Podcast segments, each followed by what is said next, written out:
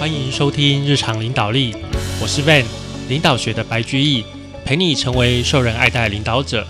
本集节目由 EF Hello 高效英文学习 APP 赞助。EF Hello APP 运用最新的 AI 科技，帮助你同步提升听说读写，有趣的聊天对话界面，就像是跟 AI 老师学英文。创新的学习方式，帮你提升学习专注力。最近 EF Hello 更整合了时下最流行的 ChatGPT，新增了 AI 解题功能。除此之外，它会用 AI 辨识个人的发音正确度，并针对每个用户计算遗忘曲线，安排刻字化的单字、文法、听力复习内容。剑桥大学的研究指出，每八个小时的 EF Hello 学习时间，相当于一个学期大学英文课的学习效果。因此，忙碌的上班族更需要使用 EF Hello，让你的英文学习事半功倍。值得一提的是，EF Hello 里面的课程内容都是由 EF 音符教育经验丰富的教师所规划。内容除了有上班族最需要的英文面试、简报、会议等商务情境，现在疫情解封了，出国所需要用的。啊，机场 check in 啦，问路、点菜这些情境，也通通都应有尽有。它的界面简单直觉，获得红点和 IF 设计大奖两大的认可，任何人都可以轻松上手。EF Hello 在全球已经有数百万人下载，并获得四点九颗星的好评，更曾被 Google 选为年度最佳自我成长 APP。领导力的培养，除了听我们日常领导力，再搭配优秀的英文能力，你就能在国际舞台上大放异彩。赶快去下载 EF Hello 吧！听友的福利来了。本集说明栏有连结，可以申请 EF Hello Pro，一个月免费试用，限额十名，大家赶快去登记。没有抢到的朋友，可以直接到 App Store 或者是 Google Play 下载。不要忘记，学习就是最好的自我投资。那这集节目，我会很高兴有得到这个 EF Hello 的一个赞助啦。这个 APP 真的，我这个我我个人试用起来真的是蛮好用的。它是一个英文学习的 APP，而且它有针对你的程度。去做分类，就是说你可以选初级、中级、高级。然后你如果是初级的人，他你的课程里面不会突然天外飞来一笔出现很高级、很困难的单字哦。所以，假如你是跟我一样是在外商工作，或者是你的工作上面需要使用到英文，需要跟外国人交流的话。这个 A P P 真的非常好用，而且它可以让你善用你的零碎时间。因为很多人下班其实根本就只是想划划手机而已，这个时候你就可以拿你的手机来划一下这个英文学习 A P P，那你的收获绝对会比你划手游来的多。而且哦，这个学习 A P P 里面就是。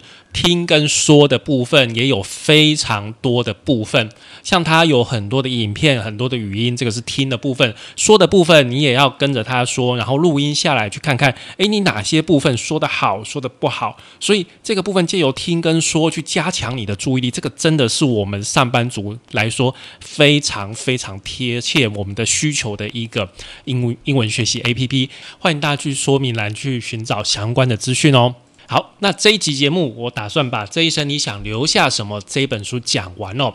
从第九章开始讲，第九章他讲了一个很有趣的东西，叫做说故事。你想想看哦，领导力这个是领导力，但是约翰汉尼斯他觉得说故事是领导力里面非常非常重要的一个事情。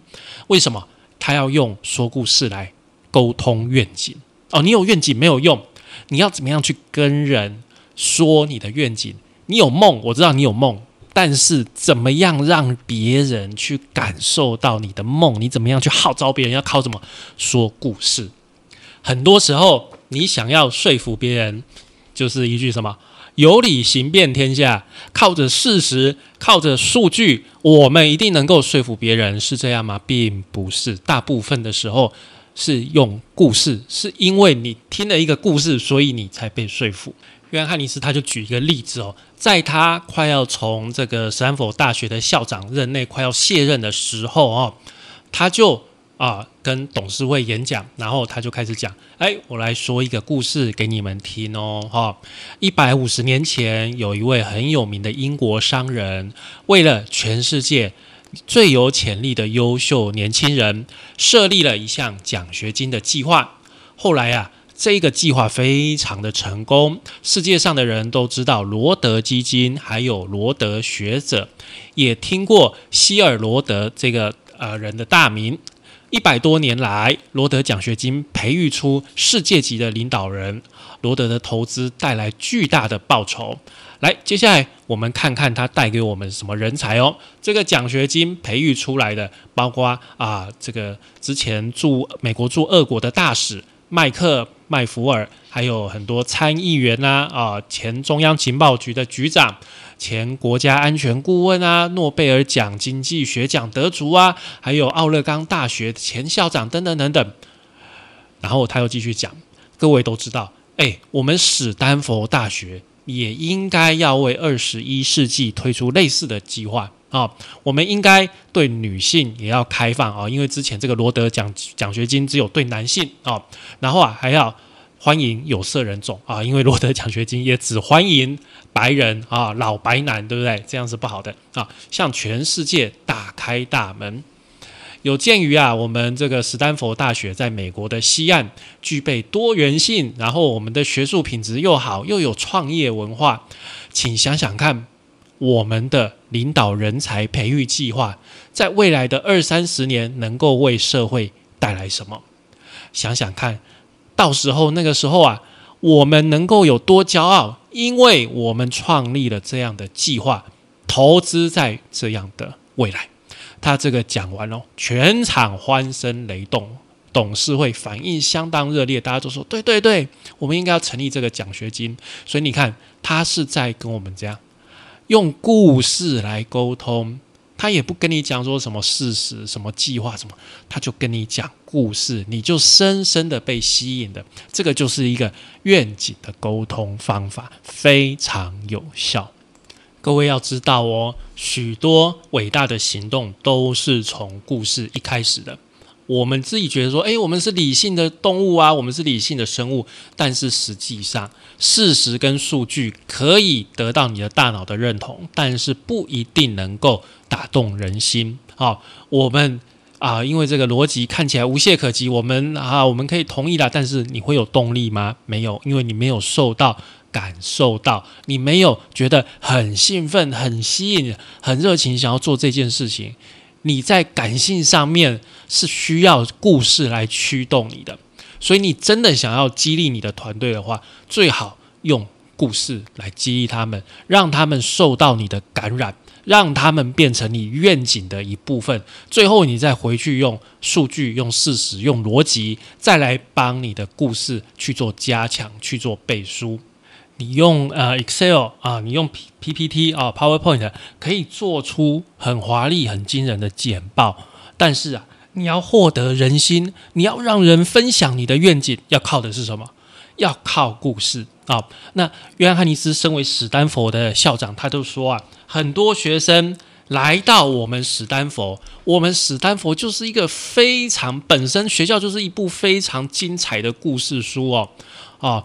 我们本身的创立就是我们加州铁路大亨为了我们他的孩子啊太早早夭哈太早死去而成立的大学，然后啊我们有很棒的体育成就，连续四十二年每年至少得到一项全美大学体育协会锦标赛的冠军啊，然后啊我们也有很多故事跟戏骨有关，因为戏骨的根根本就是在我们史丹佛，很多学生来看说哎哎这个。呃，HP 哈，惠普公司，惠普公司它的创办人就是惠利跟普克这两位先生啊，所以取他们的第一个单字哈，惠普。惠普这两位创办人的实验室也是在我们史丹佛大学。然后啊，杨志杨致远啊，杨致远和大卫费罗创立雅虎啊，这个也是在我们史丹佛创立的。布林跟佩吉创立 Google 也是在我们史丹佛出来的啊，大家都来史丹佛看这些地方，去想去听这些故事，哇，这是创业家的故事，他们都想要以后也能够变成一个故事，对不对？就是这样，人才就是这样被吸引来的。那在商业界当中啊，呃，有一部非常有名的著作，在叫做呃《基业长青》哦，《基业长青》是吉姆·柯林斯和杰利·伯勒斯所写的这本书，也非常有名哦。他们在这个书里面研究了十九家不断创新而且屹立不摇的公司哦。每发现每一家公司都有丰富的故事和传说，好，都有很多故事。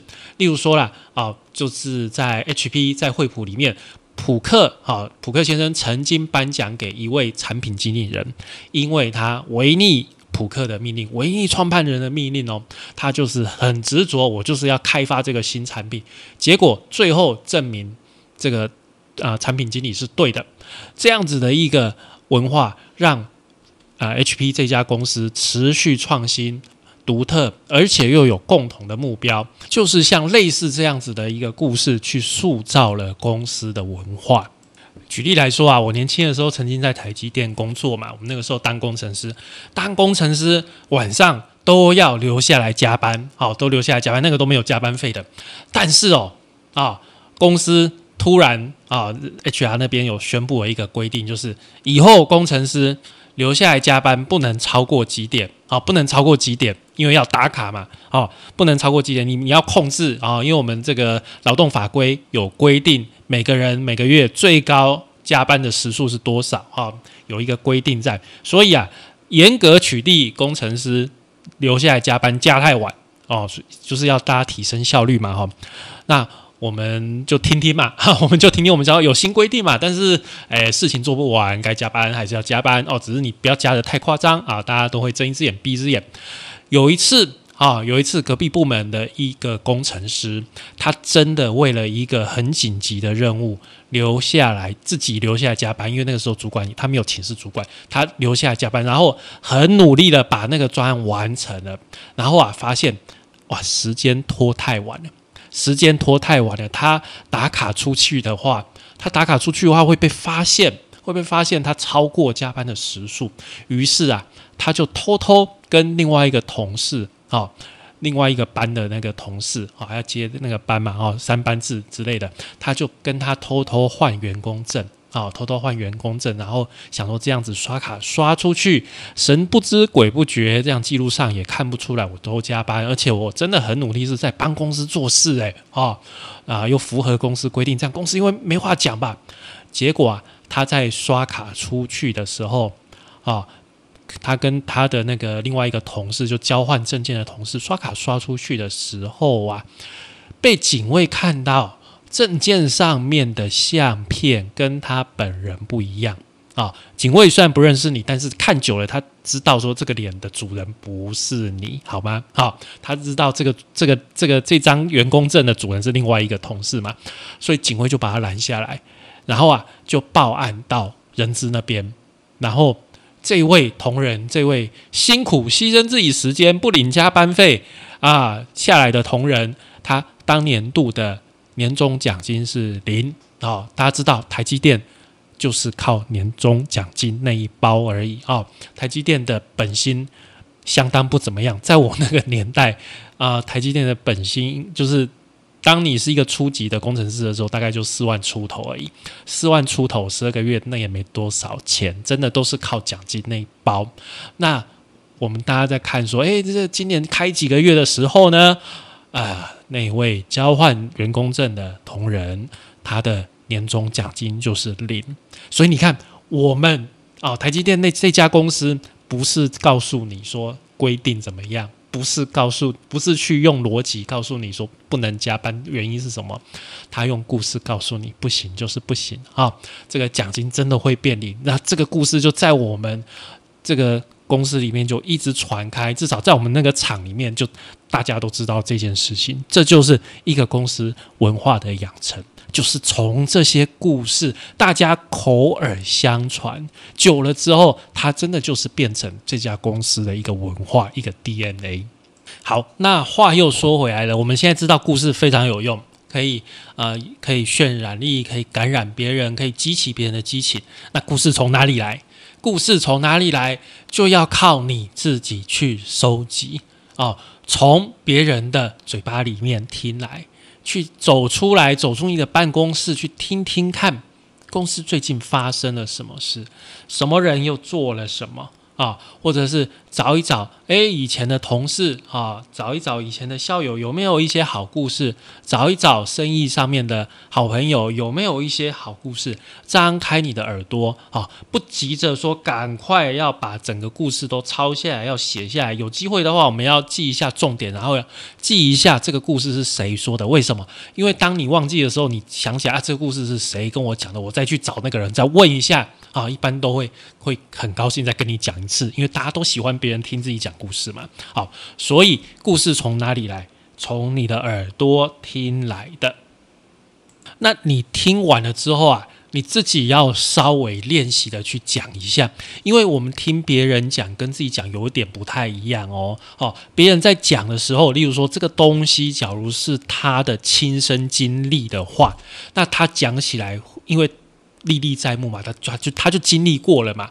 哦，一个渡鬼啊，所以一类共的时尊哦。他是第一人称在讲，那跟我们去讲说，哎，那个人当时发生了什么事？黑西伯港哎哦，好，第一人称在讲。的说服力会更好，没有错。但是我们经由练习，我们多讲几次，我们也是很能够把这个故事能够好好的传递出去。所以自己必须要练习讲过、顺过一次，你才会知道说，诶，我在讲这个故事的时候，可能啊什么地方啊重点在哪里啊，什么地方我可能会漏掉这个地方啊，这个这个细节可能很重要，所以也是需要呃一个程度的练习的哦。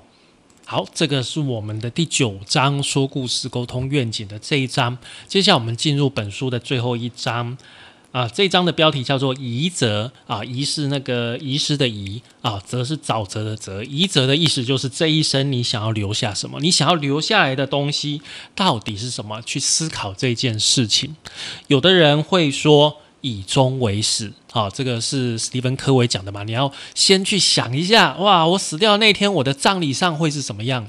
但是啊，呃，约翰尼斯是会说，他是这样说，他是说，哈，其实很多时候你根本就不知道你最后的目标在哪，哦，你只是在你的生命遇到的这些选择，不断的去做选择，不断的去去想，我做这个选择，啊，这个当下后面会有什么影响？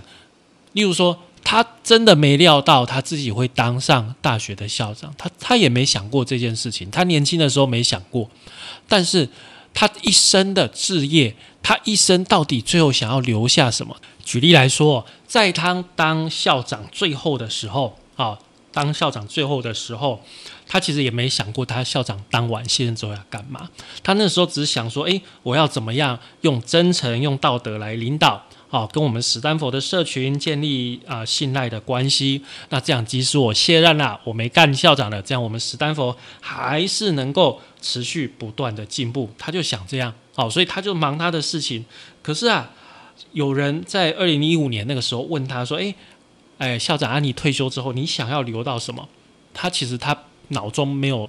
就没有什么答案，他就回答说啊啊，我想到就是要谦卑啊，要让别人来赞美你，他就想这些事情，然后想他想要做的事情哦，好，他根本没有想那么多，但是他最后做了什么？他最后啊，去创立了一个奖学金的一个计划。好，这个我先跟大家讲，其实一个人，假如你一上任第一天就。太过集中去想说自己最后要留下什么，当然了啊，人死留名，报死留皮，这个报死留皮这个无可厚非。但是你太过专注于说，诶，我之后会留下什么，反而会让你的行动畏畏缩缩的，太过保守，这样真的很不好啊。例如说，在南北战争的时候，有一位啊将军叫做。麦克莱伦，他就是一个很好的例子。他其实很受他的士兵爱戴，但是啊，他因为害怕打败仗，所以他不愿意冒险。那最后啊，哦，他这个林肯逼不得已就只好让他离职哦。事实上，他根本就是极尽全力要去逃避战争啊，因为他怕怎样？给他输啊，怕说，哎，我输了有一个不好的名声。但是这样你是根本就不去打仗啊，根本就不去打仗，这样不对的。好，其实我们应该怎样？先努力的把工作做好，培养我们的基础，培养我们的经验，然后学习自己一个人做，还有团队合作，这个都要都要去做，对不对？那先不要去想说，哎，什么我之后留下什么，先不用想那么多，我们先把眼前的事情基础先打好吧。因为你根本不知道你这一路啊，你这一生你的这个职涯会出现什么样的机会，其实你更不知道，一开始真的不知道。但是我们很简单，万丈高楼平地起，就是先把手上的事情先做好。其实之前有一个同事问我，他就问我说：“哎，魏娜，我都觉得说，哈，有机会的话，我想要跳槽。”他就这样很开诚布公的跟我讲，我的下属哈，那我就跟他讲，没有错，哪里钱多。我们就往哪里走，这个天经地义的嘛。好，这个没什么问题。就是假如你在别的地方得到的评价，人家愿意用三十万，好，在这边只愿意出十五万的时候，你走，这个没有人会拦你，大家会祝福你。但是有一件事，我要让你知道，什么事？你在这里做的每一个行为、每一个行动，别人会来打听。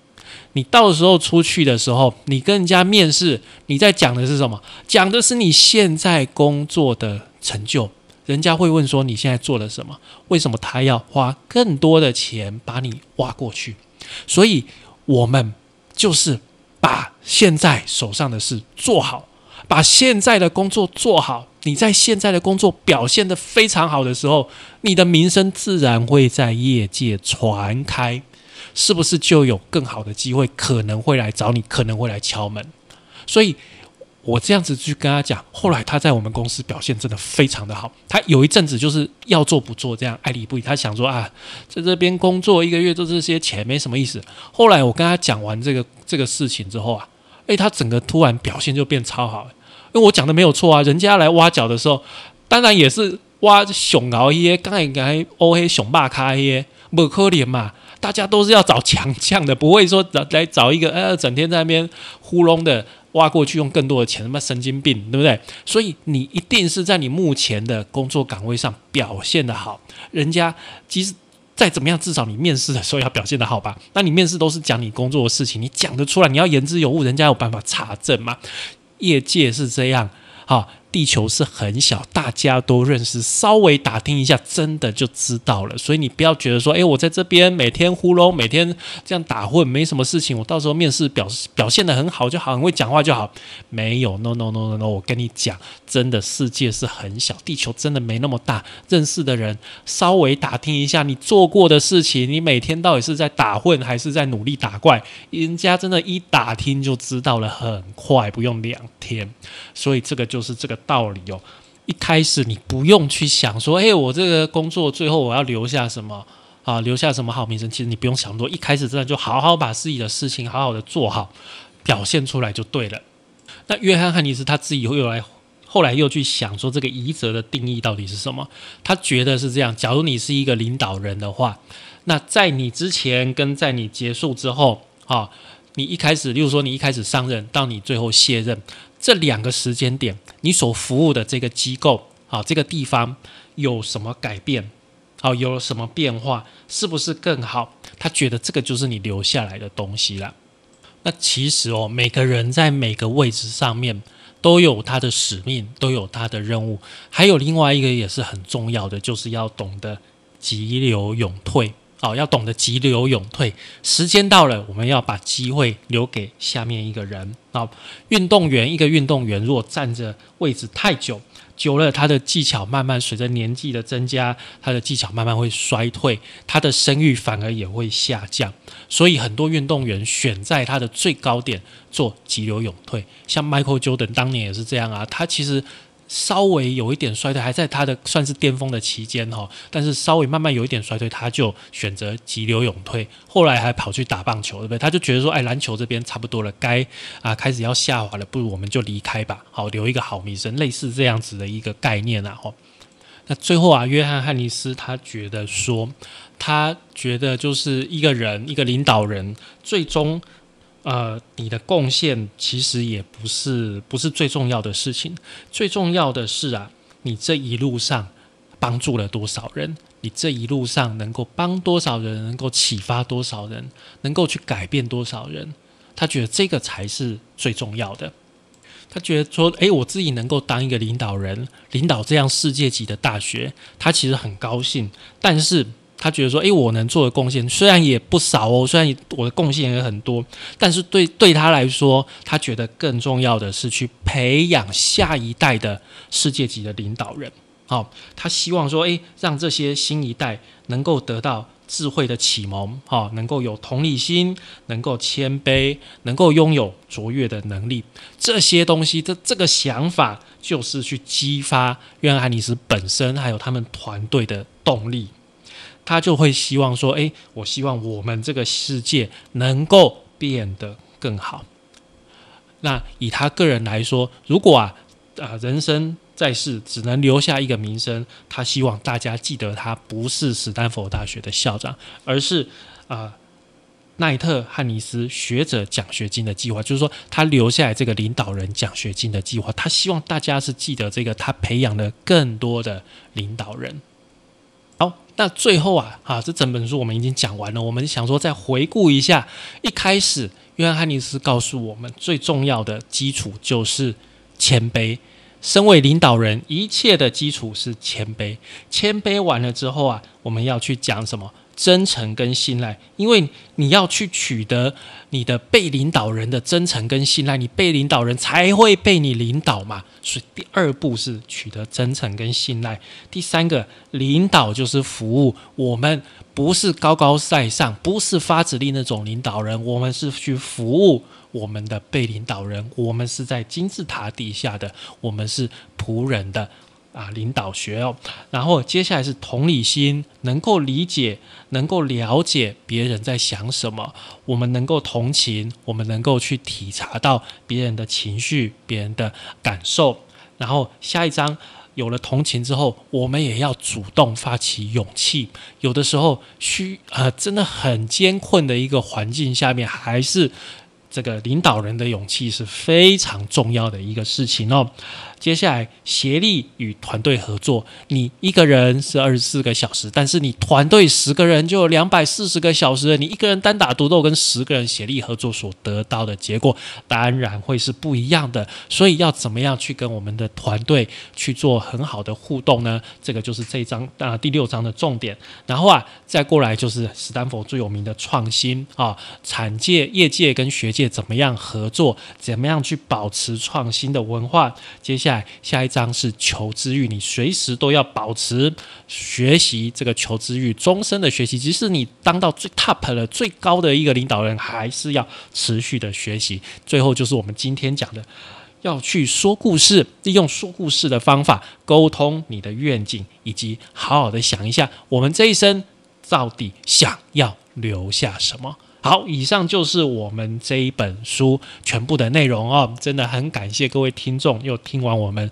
这样子呃细细的讲完一本领导学的经典，那这一本。啊，这本书它用比较朴实的文字，然后带入很多啊呃，斯坦福大学校长约翰尼斯他本身的经历经验，这样子跟我们细细分享，你就好感觉好像有一个老校长在你身边跟你讲说，诶，他在当校长的时候怎么样怎么样，怎么样去带领他这个世界有名的大学向前迈进，好像就有人在旁边这样跟你讲说怎么样去代理人这样的一个感觉，所以我觉得范本身觉得这本书也是蛮受用的，所以跟大家分享哦。那当然喽，听众，如果你在听完跟讲完这本书，有一些心得想要跟我们分享，也很欢迎你给我们留一些言哦。好，感谢您的收听与追踪，请帮我们在 Apple Podcast 的评分与留言，也欢迎追踪我们的 FB 粉丝团日常空格领导力以及 IG，我们的 IG 账号是 Leadership C Podcast 日常领导力，我们下次再会喽，拜拜。